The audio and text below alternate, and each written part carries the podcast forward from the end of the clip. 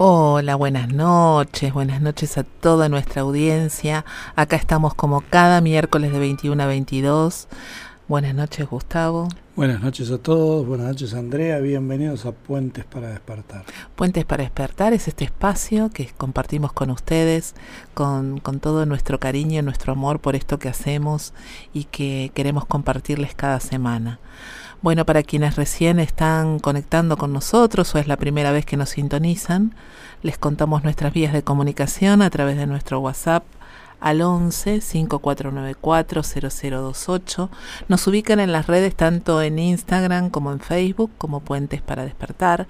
También tenemos nuestra página web www.puentesparadespertar.com.ar y estos programas que, que vamos haciendo cada semana, este es el número 75 están en nuestro canal de YouTube también, así que pueden buscarnos en, en, YouTube y poder reproducir todos los programas que ya fueron emitidos, como también encontrarnos en todos nuestros podcasts, en eh, Spotify, en Xbox, en iBox. En iBox. Xbox es una plataforma. Sí, me parece que te mezclaste con. Y, y me, no sé si también de venta de libros sí, o algo también, por el estilo. Pero bueno, no importa. Bueno, eh, y, y, y, en Google y, Apple Podcasts. Bien. Bueno, eh, hoy vamos a hablar de un tema que, que, nos han pedido y que tiene que ver con los intestinos. Fundamentalmente vamos a hablar de la parte de intestino delgado. Sí, hoy vamos a volver a la biología. Veníamos sí. con una serie de programas que vamos a retomar a partir del miércoles que viene, que tienen que ver más con, con este puente que estamos intentando visualizar, que ya existe, uh -huh. pero estamos volviendo a reconocer entre la psicología y la bioexistencia consciente, pero este miércoles nos tomamos un recreo para, para volver a un aspecto bien biológico que teníamos pendiente, entre tantos que tenemos pendiente, que es los intestinos y fundamentalmente el intestino delgado. Así es, y hablando de ese puente, ¿no? Ese puente que hacemos continuamente en cada programa, hablando desde esa biología que somos y que no somos obviamente solamente esa biología, ¿sí? Que apuntamos a ir a, a la profundidad, a una profundidad cada vez más consciente de esto que somos y de eso que se manifiesta en nuestra realidad a través de un síntoma, ¿no? Y eso sí puede ser un síntoma biológico o un síntoma emocional que hemos estado hablando en, en, los últimos programas. Exactamente. Vos sabés que me pasa que a medida que voy escuchando a lo mejor audios que ya escuché en un, algún momento, uh -huh. como le debe pasar a muchos de nuestros oyentes, eh, como que lo escucho diferente. Hoy re, repasando algunos audios de Pablo eh, y en esto de la mirada de la biología y de somos biología y no somos solo biología, cuanto más seres pensantes nos sentimos, mm. más sentimos nos alejamos. Que, que, somos seres que decidimos desde la mente, creemos que decidimos creemos. desde la mente, más biológicos nos ponemos. Porque más influye nuestro inconsciente biológico en nuestras decisiones, porque andamos como, como a ciegas, de, como con falta de información. En cambio, cuanto más nos reconocemos biología, más nos damos cuenta, tomamos conciencia, ampliamos esa plataforma de conciencia para eh, poder traspasar esa biología y darnos cuenta que, que esa biología forma parte de nuestra propia creación y que podemos crear cosas diferentes si entendemos los por qué y los para qué del mensaje de los síntomas. Sí, la lógica de la biología, siempre hay, hay una lógica que es tan simple, ¿sí? Si tenemos en cuenta lo que les, les decimos reiteradamente, que somos justamente ese, ese mamífero, tenemos ese tallo cerebral con cuatro funciones que son innegociables, ¿sí? Como respirar, tomar agua, comer, reproducirnos. Cuando empezamos a comprender profundamente que somos eso, y lo empezamos a llevar a todo lo que, lo que nos va pasando en nuestra vida, empezamos a entender la lógica, esta lógica biológica de la que hablamos siempre.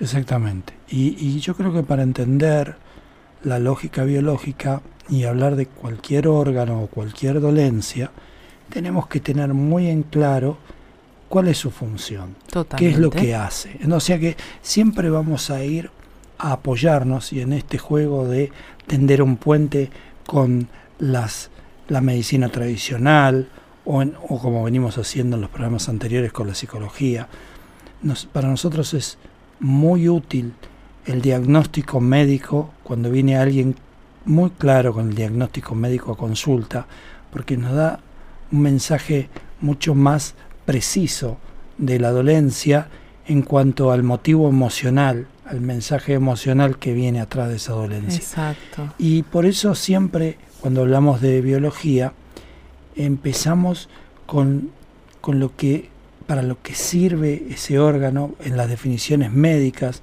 Hablamos bien de lo que nosotros denominamos la 3D y, vamos a hablar ahora, iniciando este, este programa, de, del intestino delgado, pero desde su definición biológica, desde su función biológica. Vamos a hacer una breve introducción desde la biología, justamente.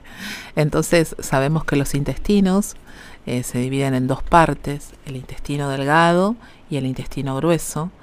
Y hoy vamos a estar fundamentalmente abocados al intestino delgado, que es ese tubo estrecho que parte del estómago y llega hasta el intestino grueso, que se divide en tres porciones que se llaman duodeno, yeyuno e ilion. El, duodeno, mmm, medio trabalengua, tiene unos 25 centímetros de largo y termina en el yeyuno que mide aproximadamente 2 metros y medio y continúa para formar el ilion que mide unos 3 metros y medio aproximadamente también. Dado que Yeyuno e Ilion tienen una estructura muy parecida y se encuentran uno a continuación del otro, en ocasiones se designan de forma conjunta como Yeyuno e Ilion. El ilion finaliza en la válvula iliocecal que lo comunica con el colon. Recuerden que la función del intestino delgado básicamente tiene que ver con la absorción de los alimentos. Y eso es lo que iba a, decir Justamente ahora lo vas a explicar, pero venimos con nuestro sistema digestivo, donde tanto en, en nuestra boca, en la garganta, esófago y en el estómago, todavía tenemos la oportunidad, entre comillas, de poder devolver ese bocado indigesto. Todavía no no lo hemos absorbido, todavía no lo hicimos pero parte. todavía no hablamos del indigesto. Estamos hablando del concepto de lo que es el intestino. digamos que, que antes del intestino podemos podemos sacárnoslo de encima. Bien, ¿por qué? Porque a partir de acá, cuando el alimento pasa al intestino, la mayor parte de la absorción de estos alimentos se produce a través de la pared del intestino delgado. Para aumentar la superficie de absorción y facilitar el proceso, la mucosa de ese intestino tiene pequeñas proyecciones que reciben el nombre de vellosidades intestinales, cada una de las cuales contiene también pequeños pliegues, ¿sí? que se llaman microvellosidades. Cada vellosidad dispone de vasos sanguíneos y linfáticos, mediante los cuales las sustancias absorbidas pasan a la sangre, familia, acuérdense en que cuando hablamos de sangre hablamos de familia, y la linfa, y se distribuyen a otras partes del organismo.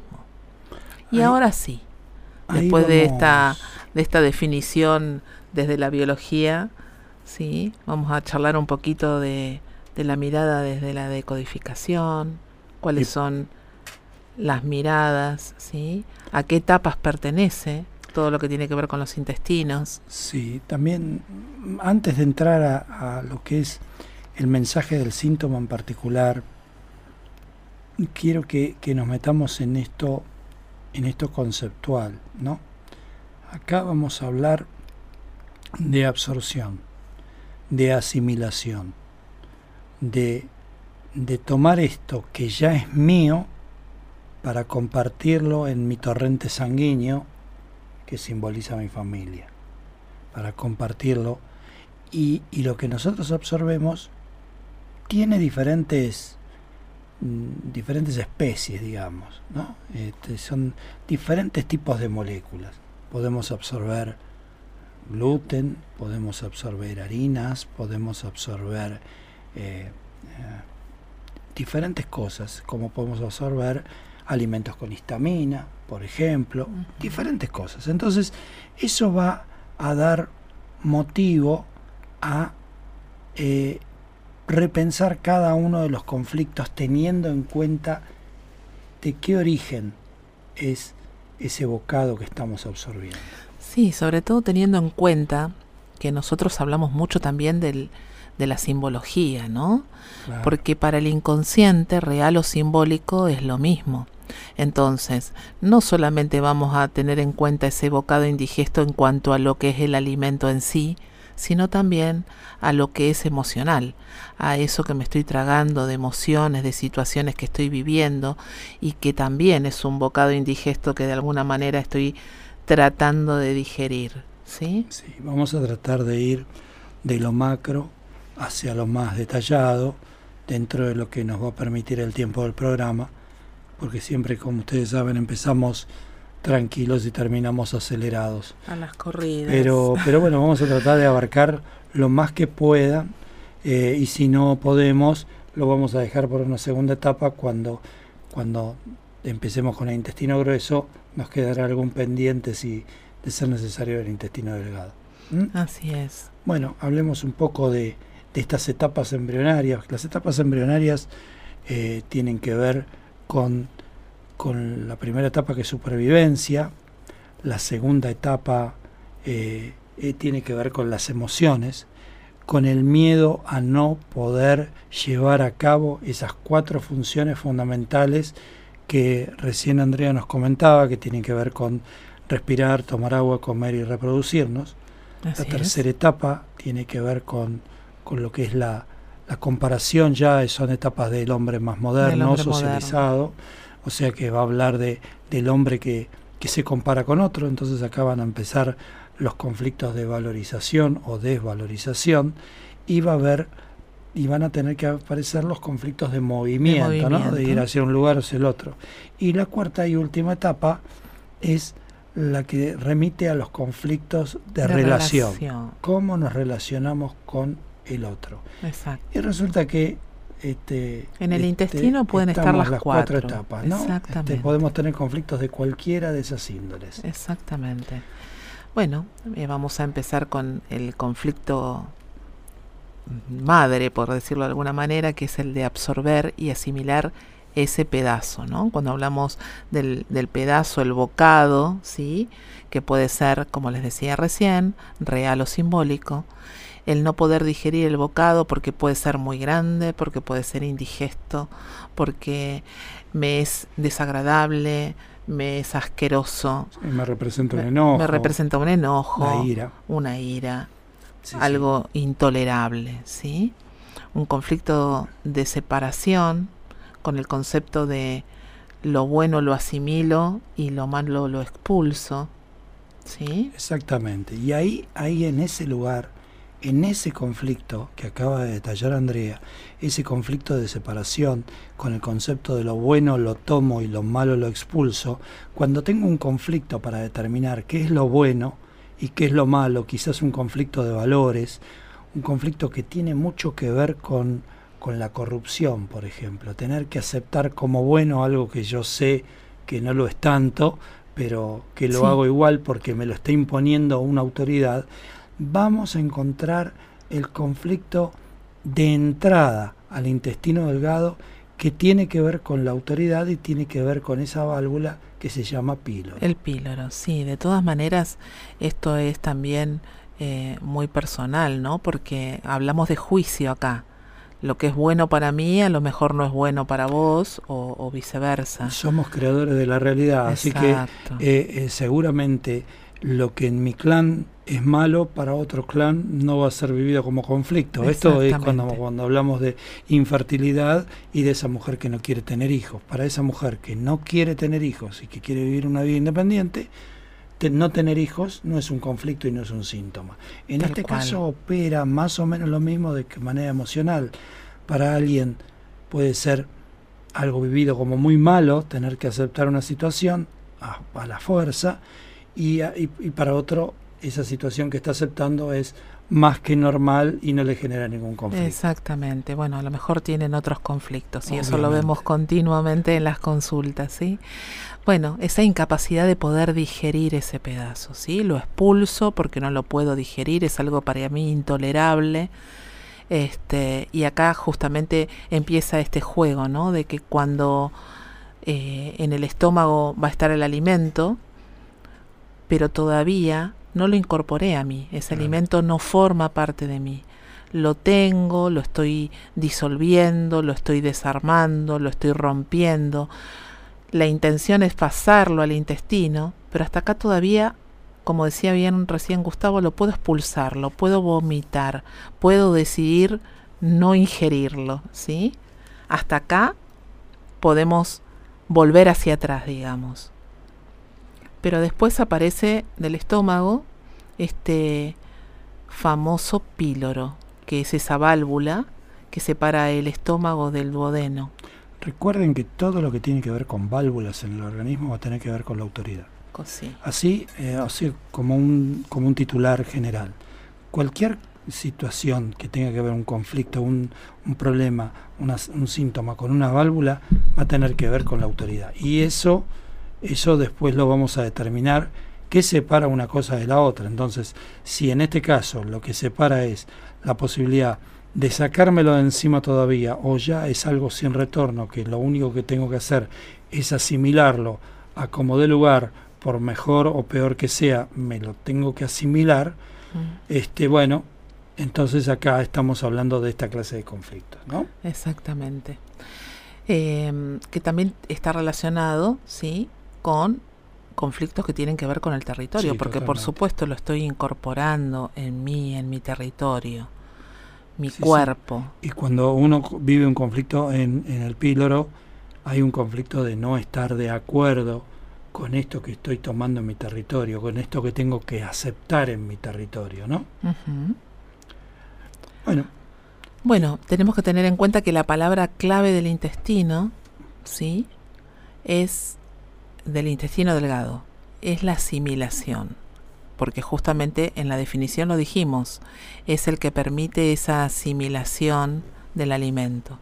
Los síntomas relacionados con el intestino delgado, sabemos que el intestino viene de interior justamente, van a estar relacionados con la familia, dado que ahí se produce todo el proceso de absorción de los nutrientes, que luego va a ser distribuido por el aparato circulatorio, y recuerden que siempre les decimos, sangre es igual a familia, ¿sí? porque arquetípicamente la sangre es la familia, y es lo intragable, lo que no le puedo presentar a mi familia, lo que no le puedo dar a mi familia. No puede pertenecer esto a mi familia. Recuerden que estamos hablando de síntomas. Entonces estamos hablando de algo que no que es inaceptable asimilar y, y encima presentárselo a la familia. O sea, acá la asimilación va hacia dos lugares. Uno es al sistema, al aparato circulatorio y el otro es al aparato linfático, al sistema linfático. Lo que tiene que ver con, con el sistema linfático tiene que ver con las defensas, con las defensas en el organismo. O sea, que... Los soldaditos. Exactamente. Entonces, si nosotros mandamos esta asimilación al sistema linfático y tenemos conflictos con esto, eh, tenemos que buscar algo que tomando este alimento es imposible que me pueda defender. Porque de eso se trata el sistema linfático. En cambio, cuando hablamos de la mayor parte de los alimentos que van al torrente sanguíneo para, para convertirse en el nutriente eh, de, nuestro, de nuestro sistema, de nuestro sistema biológico en general, vamos a estar hablando de ese bocado inaceptable, intragable, que no se lo puedo mostrar a mi familia, que no se lo puedo presentar a mi familia, que no puede pertenecer a la familia. O que no lo puedo distribuir en la familia. También. No lo puedo desparramar en la familia. Exactamente. Bien. Bueno, después pueden aparecer síntomas relacionados con el duodeno. ¿Sí? Acá lo van a escuchar muchas veces a Pablo hablar del dúo de no, ¿sí? Justamente un juego de palabras que está hablando de tragarme situaciones relacionadas con parejas, con infidelidades en el clan, como el nombre lo indica, dúo de no. ese dúo que no lo puedo soportar, que no lo puedo tragar, que no lo puedo digerir, que no lo puedo tolerar. Sí, sí parejas intragables. Parejas intragables. Inasimilables, exactamente. Justamente de eso se trata. Y bueno, acá vamos a ir a buscar historias de infidelidades en el clan. Justamente que, bueno, me estaba acordando de un caso de hoy. Sí, sí. Eh, siempre tengamos en cuenta que cuando aparezca la patología, la enfermedad, por eso es importante eh, eh, venir con un diagnóstico, porque no es lo mismo un conflicto de duodeno que tenga que ver con la celiaquía a un conflicto de duodeno o que, que la celiaquía afecte al duodeno, vamos a hablar con propiedades de la biología, que, la, que, que el duodeno se ve afectado por una histaminosis. Y siempre vamos a poner este juego ahora en el ejemplo como para que ustedes lo puedan entender desde la didáctica. Sí, porque justamente eh, en el intestino delgado, ¿no? Es donde se anclan todas las sintomatologías relacionadas con, la celiaquía y con la histaminosis, que son... Claro, eh, son, son problemas por asimilar los, los alimentos. Totalmente. Entonces, cuando estamos hablando de un conflicto de duodeno que está relacionado con las... y, y venga a través de una de un problema de celiaquía, de una celiaquía, vamos a hablar de una pareja intragable impuesta por obligación. Esos casamientos acordados, arreglados desde el padre, que se pone de acuerdo con el otro padre porque le vendió la dote, porque tenemos que cumplir, porque hay que hacerlo. Entonces vamos a remitirnos a esa clase de conflictos. Ahora, si lo estamos viendo desde un, desde un problema, desde una patología como puede ser la histaminosis, vamos a ir a buscar a esas parejas que nos ponen en peligro, que nos ponen en alerta, que nos ponen en riesgo, que sentimos que cada vez que comemos con esa pareja enfrente, nosotros tenemos que estar en guardia, en alerta, en riesgo, en peligro. sea, es el mismo es un conflicto focalizado en el mismo sector del cuerpo, en este caso en el duodeno, que se remite a parejas, pero con dos tonalidades diferentes. Bien, y como siempre les decimos, historias tenemos todos, pero vamos a ir del síntoma a buscar la historia, no al revés. Y acá por una cuestión de, fines didácticos, de ustedes puedan comprender. Hay muchos consultores que nos escuchan y bueno, entienden de qué estamos hablando, pero a lo mejor eh, hay oyentes que se están sumando, que nos escuchan por primera vez y no saben y no entienden de qué le estamos hablando. Entonces, siempre les decimos que nosotros desde esta propuesta que es la bioexistencia consciente, lo que hacemos es trabajar en consulta con, con las personas que, que, vienen con un síntoma. Ese síntoma va a ser nuestra puerta de entrada a, a ese árbol, a ese ser, a buscar esas historias transgeneracionales y propias, por supuesto, que están haciendo que este consultante esté sosteniendo este síntoma en su vida.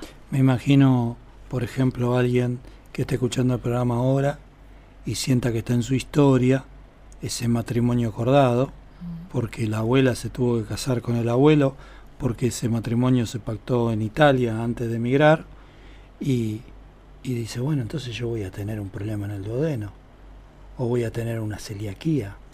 No, no necesariamente, porque los, los, los clanes somos grandes catalizadores de historia. Ustedes imagínense que si todos tuviéramos síntomas referidos a todas las historias no existiría vida sobre la Tierra. Porque creo que en nuestra historia transgeneracional y mucho más si vamos hacia arriba, después de nuestros chosnos, todos terminamos siendo primos. Totalmente. Entonces, todos tenemos todas las historias. Es imposible que no tengamos las historias. Sí, de hecho lo vemos todos los días en consulta, ¿no? Cuando estamos con un consultante, cuando armamos árbol genealógico, cuando nos cuenta las historias y a lo mejor esas historias dan para un montón de síntomas y sin embargo, este el el consultante viene por un síntoma totalmente diferente. Y por supuesto que la historia también está. No puede no estar. Nosotros cuando tenemos un síntoma sabemos que eso que nos está pasando hoy no puede no estar en nuestro transgeneracional. Recuerden siempre, si está el síntoma, está la historia. Pero si está la historia, no necesariamente está el síntoma. Así es, muy bien, qué bien. Hoy estás despierto, así alineado. Sí, pero termina el programa, voy a dormir. bueno, y vamos a seguir con el yeyuno. ¿sí? El yeyuno es la otra parte también del intestino delgado, donde cuando tenemos algún síntoma que esté relacionado con él, vamos a recibir, eh, vamos a revisar historias que tienen que ver con el vacío. Porque yeyuno significa vacío. Exacto, significa vacío. Por hambre del clan, por hambre en la infancia, o muertes, o todos los sacrificios que hice en mi vida relacionados con, con una autoridad que sobró o que faltó, o por un padre, justamente, que simboliza ¿no? a esa autoridad en líneas generales, que, que se fue, que se murió. Acuérdense que cuando hablamos de vacío, abran su, su, mente, su mirada a eh, todo tipo de vacío. ¿El de la parrilla también? El de la parrilla también, si no está. Este, por hambre no hay comida. Sí. Por, por, eh, por muerte no está. El proveedor. Por alguien que se fue, que no está pero puede ser un niño también, puede ser la muerte de un niño, puede ser la muerte de, un proveedor, puede ser la muerte de una madre, puede ser, puede ser un vacío que se produce en el clan y ahí vamos a ir a buscar los conflictos al yeyuno, o en realidad va a venir alguien con el conflicto de yeyuno y nosotros vamos a tener que ir a buscar estos conflictos que tienen que ver con el vacío, con el vacío real y con el vacío simbólico. Exacto, bien. Y bueno, sabemos que en el Yeyuno están las criptas también, que esto que, que vimos tanto en celiaquía, ¿no? En el seminario. Las criptas de Lieberkun. De Lieberkun, exacto, ese nombre medio extraño, que debe ser el que, descubrió. Claro, tal cual, que tiene que ver con los duelos, ¿sí? Porque justamente nos habla de criptas ¿Y con qué lo relacionamos? Con los muertos. Con los muertos, con las muertes, con los duelos, ya sea eh, las personas que dejamos de ver o muertes reales o simbólicas, como dijimos antes. Siempre, volvemos al tema del vacío. Exacto, volvemos al tema del vacío, eso que no está, que, que extraño, esos duelos que están ahí.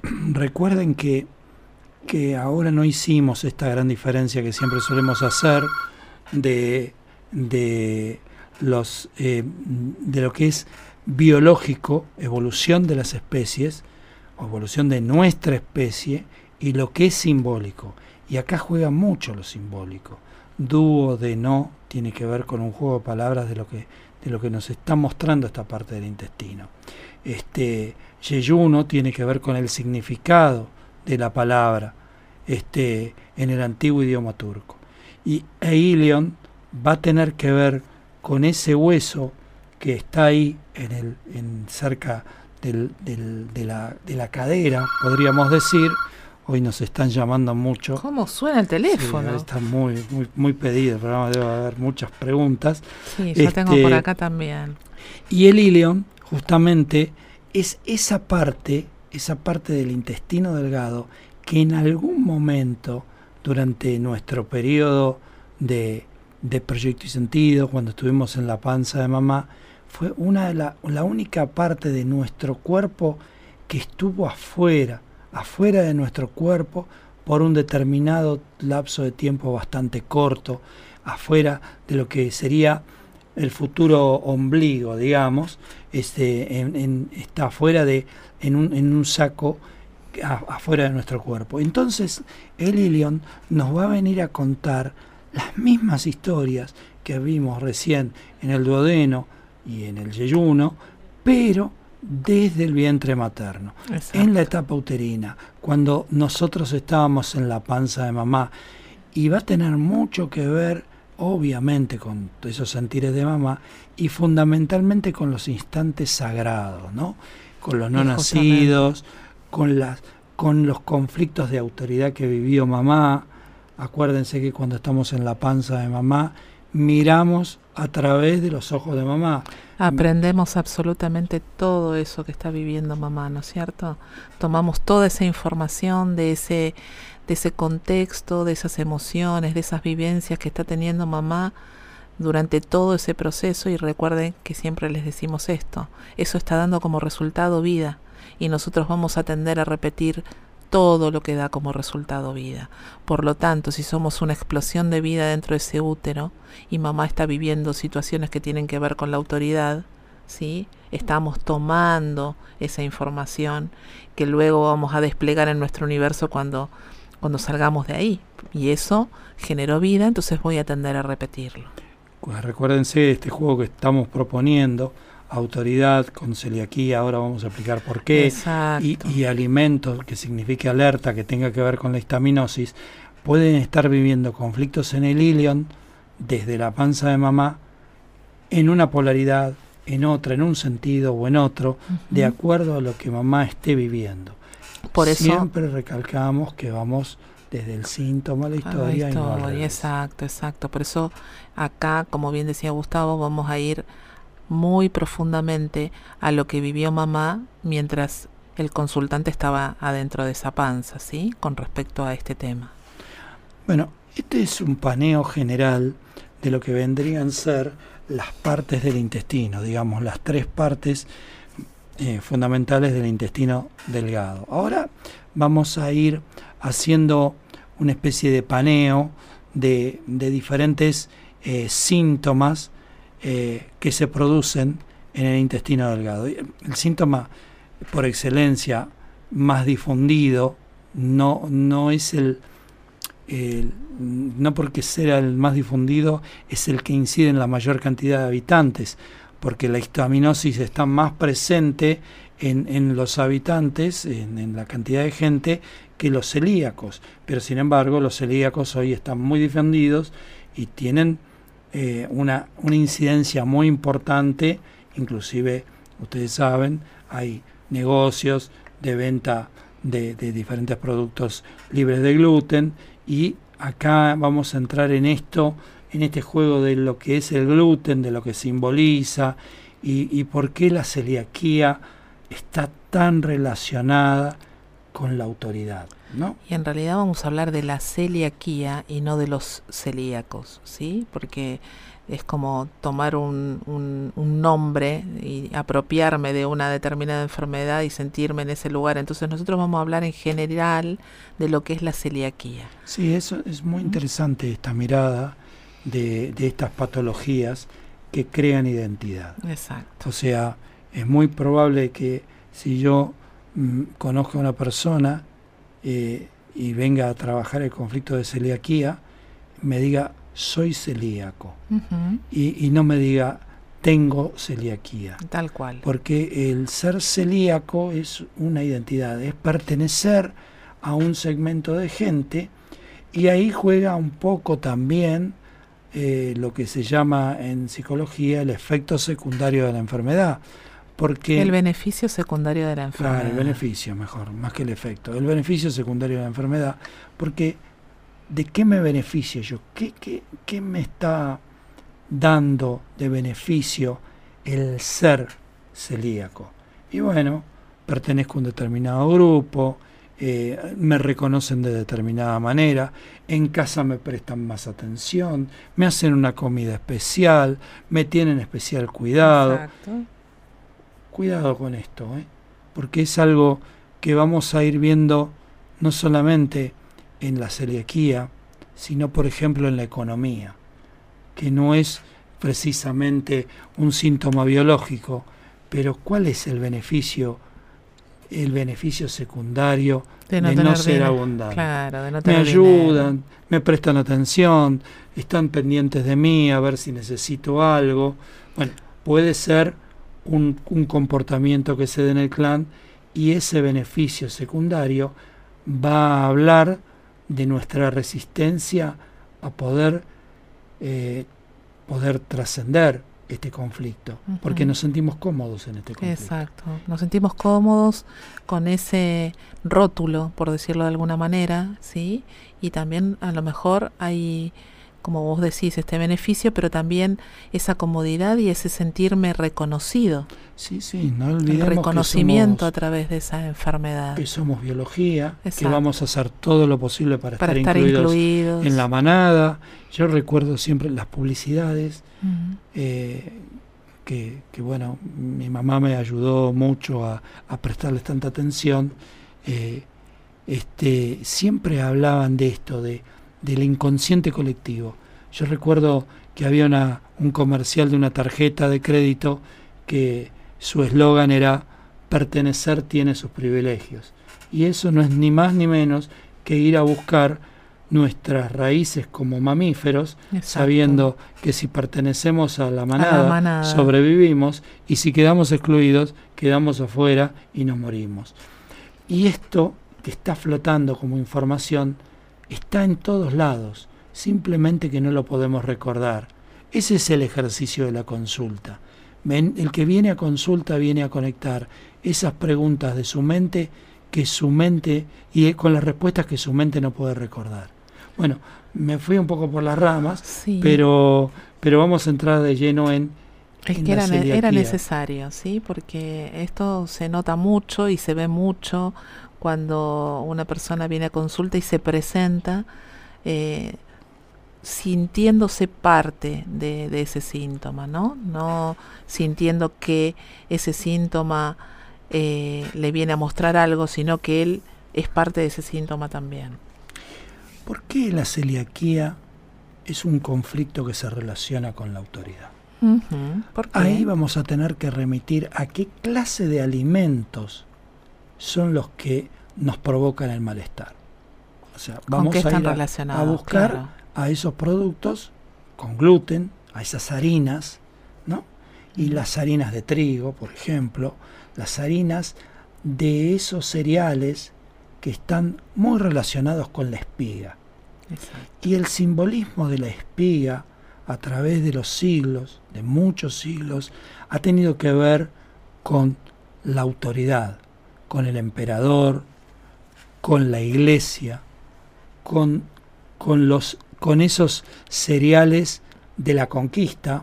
Recuerden que eh, los cereales de espiga son originarios de la Mesopotamia. En la Mesopotamia era el pueblo primigenio de los primeros conquistadores, estuvieron los, los asirios, los caldeos, estuvo Babilonia, estuvo, estuvieron los sumerios. Estoy diciendo ¿eh? lo que me gusta.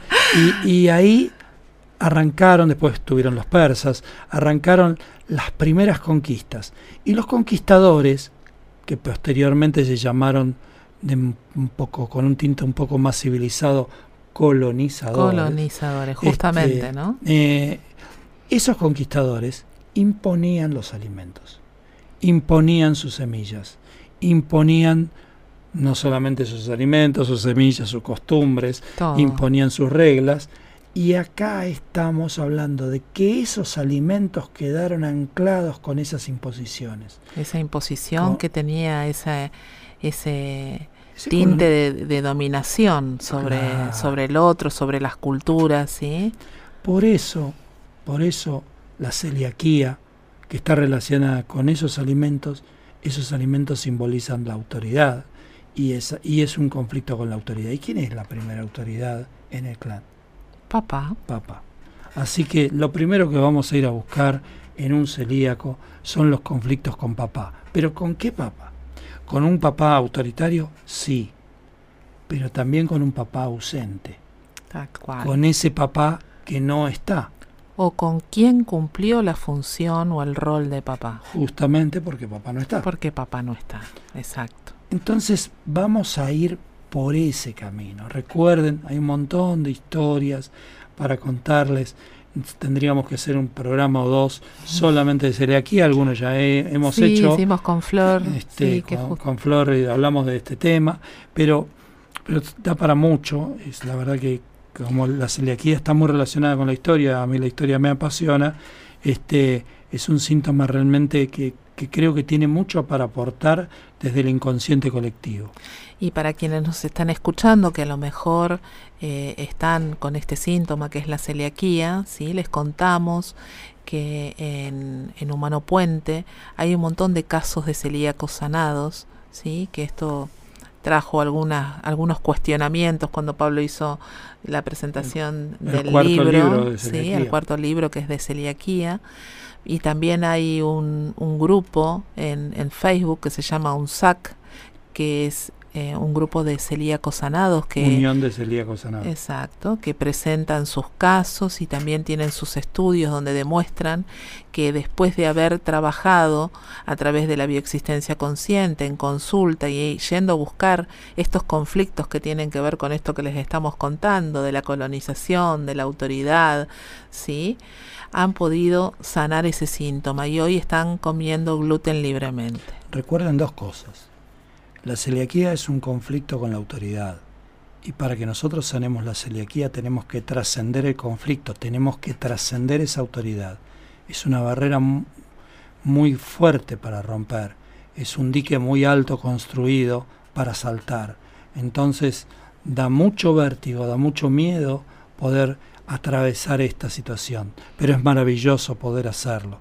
Y por otro lado hay mucha resistencia por ese motivo, porque aparte nos está poniendo en el lugar seguro de sentirnos protegidos. A lo mejor de manera muy autoritaria seguramente, pero sentirnos protegidos al fin. Y, y uno de los temas de la biología es la protección. Entonces Totalmente. tenemos que sentirnos protegidos por la autoridad. Por eso también hay tanta resistencia, porque voy a tener que ir a enfrentarme con esa autoridad. Enfrentarme con esa autoridad puede significar tener que enfrentarme con mi propio padre. ¿Cómo me voy a enfrentar a papá? ¿Sí? Bueno, yo, eh, como te dije al principio, empezamos tranquilos y terminamos apurados. Tenemos unos cuantos síntomas por, por tocar. Yo iría un poquito más rápido en lo que significa la celiaquía y estas historias que nos viene a mostrar este, Tenemos varios saludos y varias preguntas. Bueno, entonces eh, vamos a ir por, por hablar un poquito de celiaquía y vamos a darle lugar a las preguntas ya que participan tanto. Bueno, eh, hablamos de, cuando estamos hablando de celiaquía y estamos hablando de el colonizadores ¿sí? y colonizados, eh, no perdamos de vista que nosotros tenemos todos, nosotros somos el colonizador y somos los colonizados. Tenemos en nosotros al conquistador y al conquistado. Vamos a, a, buscar y a encontrar historias de renuncia del propio deseo con tal de satisfacer el deseo de los demás. Totalmente. De eso habla esta autoridad justamente eh, la típica, ¿no? Eh, no, esto no tenés que estudiar, por ejemplo, que diga papá, porque no, este, esta carrera que vos seguís o que querés seguir no es lo que yo tenía pensado para vos, no es lo que yo quiero para tu futuro, porque te vas a morir de hambre siendo una artista o una pintora, justo me hace acordar un caso que también tuve en estos días. O no es el marido que te conviene o no es el marido que te conviene, ¿no? ¿Cómo te vas a casar con, con este hombre o con esta mujer que no está a tu altura, que no es de, del... No te merece. Que no te merece, que no es del estatus social que, que corresponde. O no es simplemente lo que yo había planeado para vos. Tal cual. Todo ese tipo de cosas están eh, en este anclaje que tiene que ver con, con la autoridad y con la celiaquía.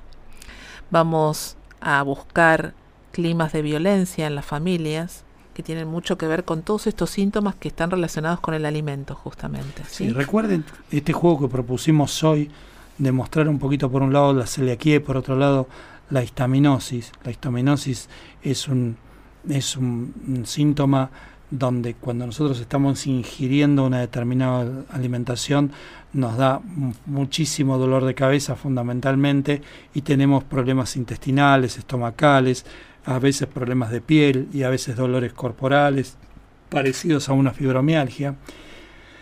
La histaminosis, en, en, el caso de los alimentos, nosotros estamos relacionando el gluten con la autoridad. Y en el caso de la, de la, histaminosis, no relacionamos una tipología de alimento, sino una gran cantidad de alimentos porque lo estamos comiendo en un clima de alerta. Comer significa estar alerta, estar vigilante, estar frente a un peligro, tener, no tener derecho a, delegar, no poder delegar, no poder tener que hacerse cargo de unas situaciones muy, muy, muy extremas, muchas veces emparentadas con la muerte. Entonces, eh, el simbolismo de la, ingesta de alimento en ese momento eh, para la histaminosis significa alerta, significa, significa estar muy atento significa estar en guardia, significa sostener situaciones complejas. Y en el caso del simbolismo específicamente del gluten en cuanto a los celíacos, o a la celiaquía o los que tienen celiaquía para hablar con propiedad, tienen que ver con los conflictos de autoridad. Exacto, y justamente uno de, de, las preguntas que tenemos de Fernanda, eh, referido a la histaminosis en sí, que, ahora les vamos a contar un poquito de qué se trata, ¿sí?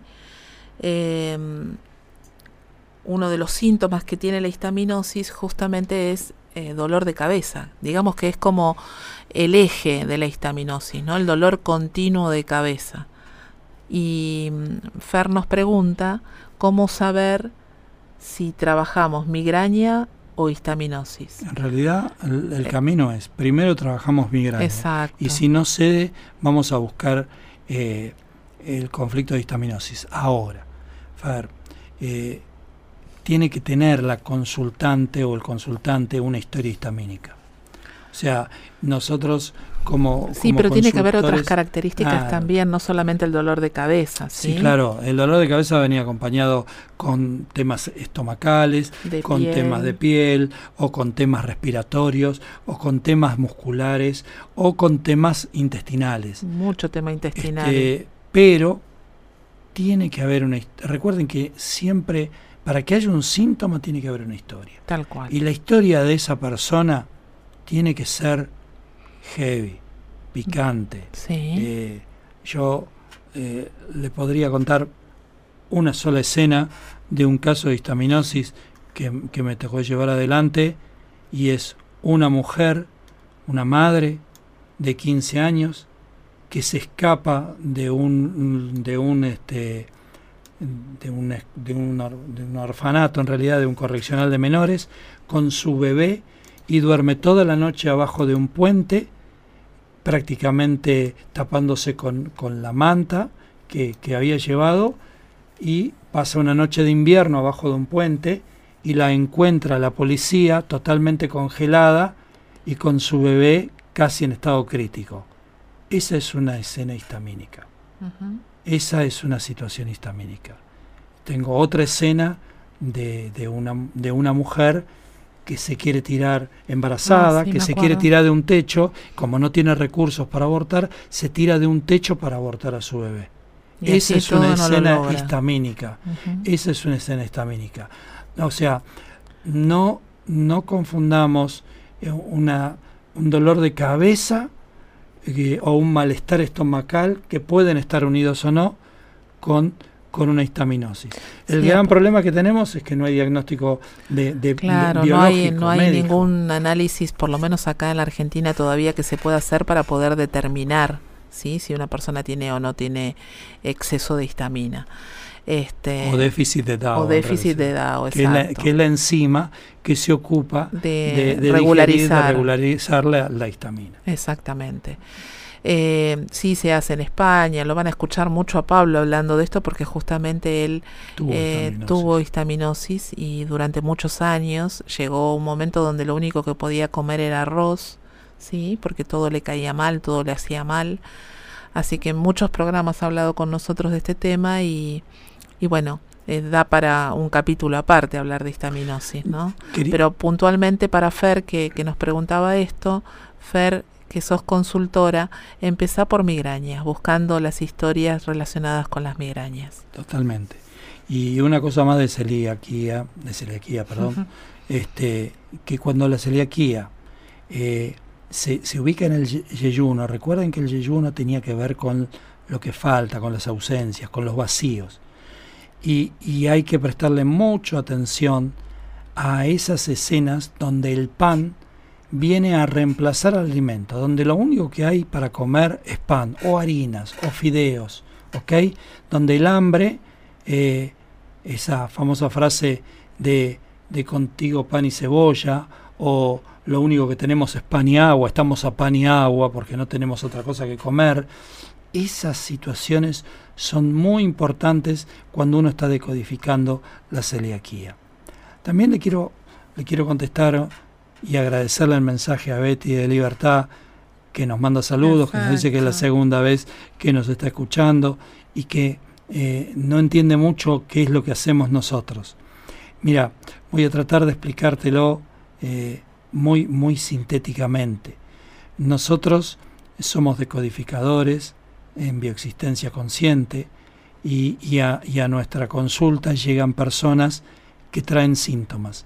Los síntomas pueden ser biológicos, como estamos hablando ahora de celiaquía, de histaminosis, de problemas intestinales, o pueden ser emocionales, no, no tengo dinero, no tengo pareja, algo que te moleste, que no te permita vivir la vida plena, eso lo llamamos síntomas. Entonces, si está el síntoma, está la historia. ¿En dónde está la historia? En tu vida contemporánea, en tu etapa uterina cuando estuviste en la panza de mamá y en tu transgeneracional, en tus antepasados, en tu árbol genealógico. Y vos me vas a decir, pero yo no sé las historias de mi árbol genealógico, no tengo datos, no tengo respuestas. Y yo te voy a contestar que no, no las necesitamos. No necesitamos datos, no necesitamos eh, ir a apelar a tu memoria ni nada por el estilo, porque tu biología tiene tus datos, por eso tenés el síntoma. Y como tu biología lo tiene, lo único que vamos a hacer es conectar, como te dije recién, tus preguntas desde la memoria con los datos que tiene tu biología, que tu memoria no puede recordar. Claro, y a lo mejor se pregunta cómo lo hacemos, ¿sí? Eso eso se hace en una consulta, son... En varias. En varias, en varias, depende del síntoma. Eh, uno de los síntomas que, que más consultas lleva, y lo hemos hablado ya en los programas que, que hablamos justamente de sobrepeso, es el sobrepeso, la obesidad, porque tiene varios anclajes y hay que ir a buscar a cada uno de ellos. Pero en, en síntesis es un poco esto que te decía Gustavo, Betty, eh, en principio vamos a trabajar en tu línea, en tu espacio, en, lo que pasó en tu vida, y que ahí sí seguramente hay recuerdos, y algunos ni siquiera los tenés conscientes y van a aparecer en ese momento que, que lo estamos trabajando. Así que bueno, es una breve, un breve pantallazo de lo que es un poquito esto que, que hacemos nosotros y que es una opción, una opción más, ¿sí? A trabajar en, en los síntomas, sobre todo cuando vienen personas con síntomas físicos que a lo mejor eh, vienen haciendo muchos tratamientos y, y, no tienen resultados, o sí tienen resultados y nosotros somos de alguna manera un complemento para eso que están haciendo, pero fundamentalmente porque la propuesta es ir a buscar el para qué ese síntoma viene a tu vida. No somos un, un método de medicina eh, paliativa ni de medicina alternativa, no somos una corriente que se dedique a sanar síntomas, somos un camino de conciencia. A medida que amplías tu conciencia, que descubrís el mensaje del síntoma, que entendés el por qué y el para qué, ese mensaje no tiene ningún sentido que se sostenga en tu realidad, por ende el síntoma desaparece. El síntoma se va por una lógica, no se va ni con un tratamiento, ni con algo que te damos, ni nada por el estilo. Vos tendrás que seguir tu camino con tu médico, sea alópata, homeópata, con el psicólogo, con la persona que esté llevando adelante tu tratamiento. Acá lo que hacemos simplemente es poder decodificar el mensaje de, de los síntomas y para que vos puedas comprender cuál es ese mensaje para que no lo necesites más en tu realidad. Quiero hacer un paneo así muy rápido antes de, antes de, ir a las charlas o de, o de hablar más que nada de los saluditos, porque las charlas no creo que tengamos tiempo, eh, y, mencionar algunos síntomas bastante conocidos o bastante usuales en los intestinos, así como unas breves líneas como para decirles, por ejemplo, que un sarcoma eh, en el intestino delgado tiene que ver con todo lo que vimos antes en conflictos de intestino delgado, pero vivido con muchísima desvalorización. Ah, mira, y justo nos preguntaba Ana, eh, Ana Rampazo sobre invaginación intestinal. Ahora vamos a comentar. Este, eh, otro sarcoma que es, eh, que es muy, muy, muy usual es el de las paredes del intestino. Y es exactamente los mismos conflictos que venimos hablando de asimilación, pero vividos en total impotencia, a la desvalorización le vamos a sumar impotencia, de lo impotencia de asimilar, de lo que suponemos, y tratando de diferenciar lo que es puro y lo que es impuro. Esto va a tener mucha relación con lo divino, con lo que decimos que es bueno y es malo, con nuestros juicios. Bueno, Anita, ya que preguntaste sobre invaginación intestinal, ah, les comentamos que la invaginación intestinal es ese avance, esa invasión que hace el intestino delgado, en este caso el ilion, que entra en el colon. Y acá vamos a buscar a las acuérdense que el ilion tiene que ver con el proyecto y sentido, así que vamos a buscar memorias de esas madres que estuvieron alimentando a su bebé y que consideraron que no lo alimentaron bien, o que tienen que recuperar algo que desecharon, que tiraron, pero que lo debían haber asimilado. O sea, algo que rechazaron pero que no se guardaron. Sí, algo real o simbólico, acuérdense. Acuérdense, siempre les recalcamos lo mismo. Y bueno, no vamos a tener tiempo de contarles de las charlas, ¿sí? las charlas introductorias al Camino Humano Puente. Las van a encontrar en la página www.humanopuente.com.ar en una solapita que dice actividades, cómo iniciar el camino. Y en, en la primer parte, ¿sí? ahí están todas las charlas introductorias que van a estar este, dándose en este mes de enero en lo que queda y todo el mes de febrero, marzo. Estamos nosotros por ahí también en algunas charlas, así que los esperamos a quienes quieran sumarse. Y por otro lado, dar eh, los saludos a quienes nos están escuchando y mandando mensajitos como Emma Hernández, Isabel Ortiz, Beatriz Luques, Betty de Libertad que nos escucha por segunda vez. Gracias por estar ahí acompañándonos. Oscar Pedro Juliano, tenemos a Magalí, a Magalí González que nos está escuchando desde la costa, desde sus vacaciones haciendo un pollito al disco, qué rico. Oh. Juana Díaz, Ana Rampazo, Jorge Reposi, María Fernando Carro, Juan Manuel Coronel, Ana Rodríguez, Qué lindo que estén ahí acompañándonos cada semana. Un inmenso honor hacer este programa, que estén acompañándonos, que nos manden estos mensajitos hermosos. Y recordándoles nuestras vías de comunicación a través de nuestro WhatsApp al 11 5494 0028. Nos ubican en las redes como Puentes para Despertar y estamos acá todos los miércoles de 21 a 22 hablando de esto que nos gusta hacer, que es la bioexistencia consciente, con esta herramienta tan hermosa que es la decodificación bioemocional. Y proponiéndoles como siempre a seguir sanando juntos. Así es, que tengan una hermosa semana. Gracias, Cara, eh, gracias Cari en los controles. Un besito grande para todos y nos estamos viendo. Chau, chau.